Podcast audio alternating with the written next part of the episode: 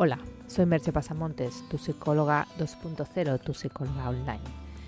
Como ya sabes, puedes entrar en mi blog merchepasamontes.com y ahí encontrarás información sobre mis servicios profesionales de psicoterapia y coaching tanto online como presencial y también sobre mis cursos online y servicios para empresas. El podcast de hoy lleva por título Las etapas del duelo y su relación con la cuarentena.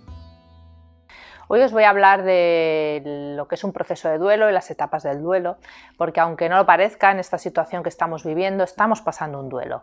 Nosotros siempre pensamos en un duelo como algo grave, algo como muy trascendental, situaciones muy graves de la vida, como la pérdida de un ser querido, la pérdida del trabajo, pero también existen duelos ante cualquier situación que cambie sustancialmente tu vida. Y esta situación está cambiando sustancialmente nuestra vida, aunque sea por un periodo de tiempo acotado. Aún no sabemos cuánto es, pero es por un periodo de tiempo acotado.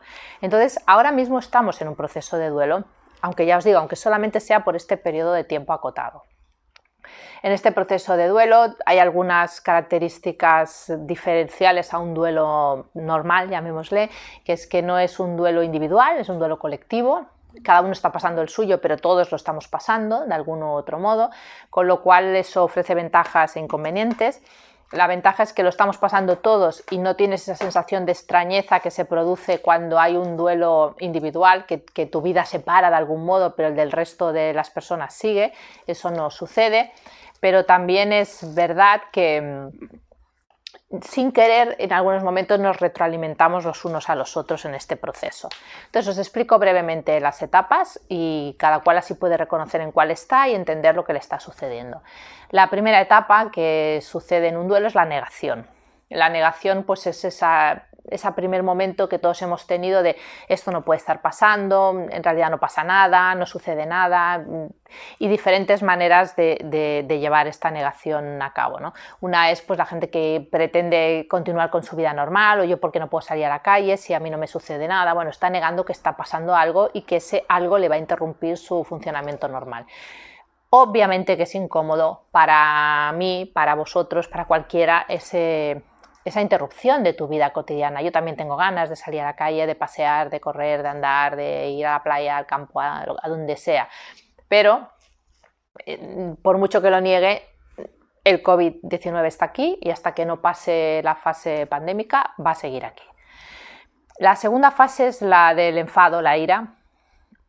En esta fase, pues eso, te, enfadas de por qué nos ha pasado a nosotros y por qué me tiene que pasar a mí, y por qué, por qué, por qué, por qué y además eh, suele haber una búsqueda de culpables.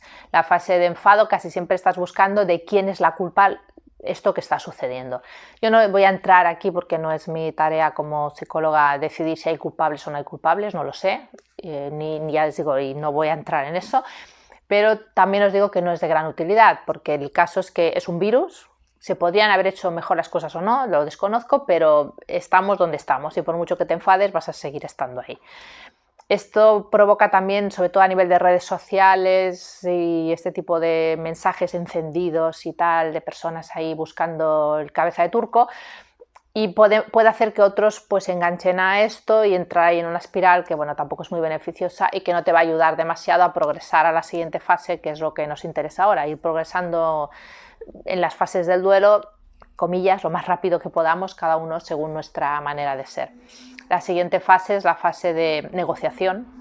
En esa fase ya empiezas a ver pros y contras de la situación, aceptar, pues bueno, que no voy a decir que tenga sus ventajas, porque no es que tenga grandes ventajas, pero ya que estoy en la situación que estoy, voy a sacarle el partido que pueda a esa situación. Bueno, vas como empezando a aceptar un poco lo que está sucediendo. Suele pasar después de esta una fase de más emocional, en la, que puede haber sentimientos de tristeza.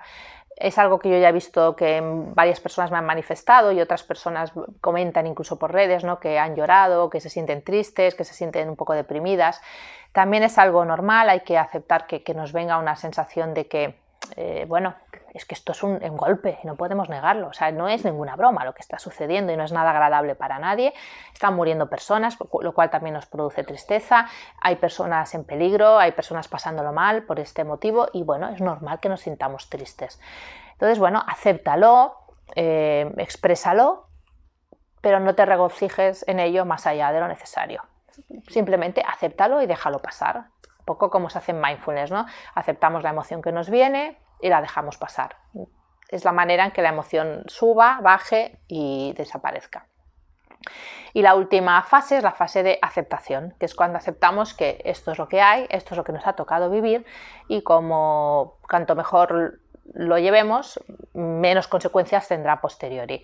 Porque también, a ver, no quiero asustar a nadie ni que nadie se culpabilice, ¿no? Pero cuanto peor lo lleves ahora, peores van a ser las consecuencias. Entonces, mejor irlo trabajando y tratar de, aceptarlo. En la vida hay veces que suceden cosas y en esta ocasión además nos está sucediendo a todos.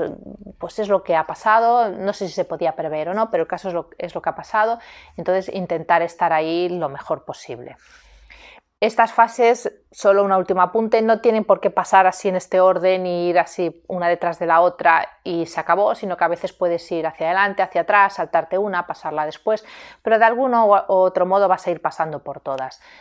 Espero que te ayude a reconocer un poco en dónde estás y a seguir adelante y cualquier pregunta que tengas, déjalo en los comentarios y nos escuchamos en breve. Venga, ánimo que de esta salimos. Hasta aquí el podcast de hoy. Puedes encontrar más información en mi canal de YouTube o en mi blog. Nos escuchamos en el próximo podcast. Bye bye.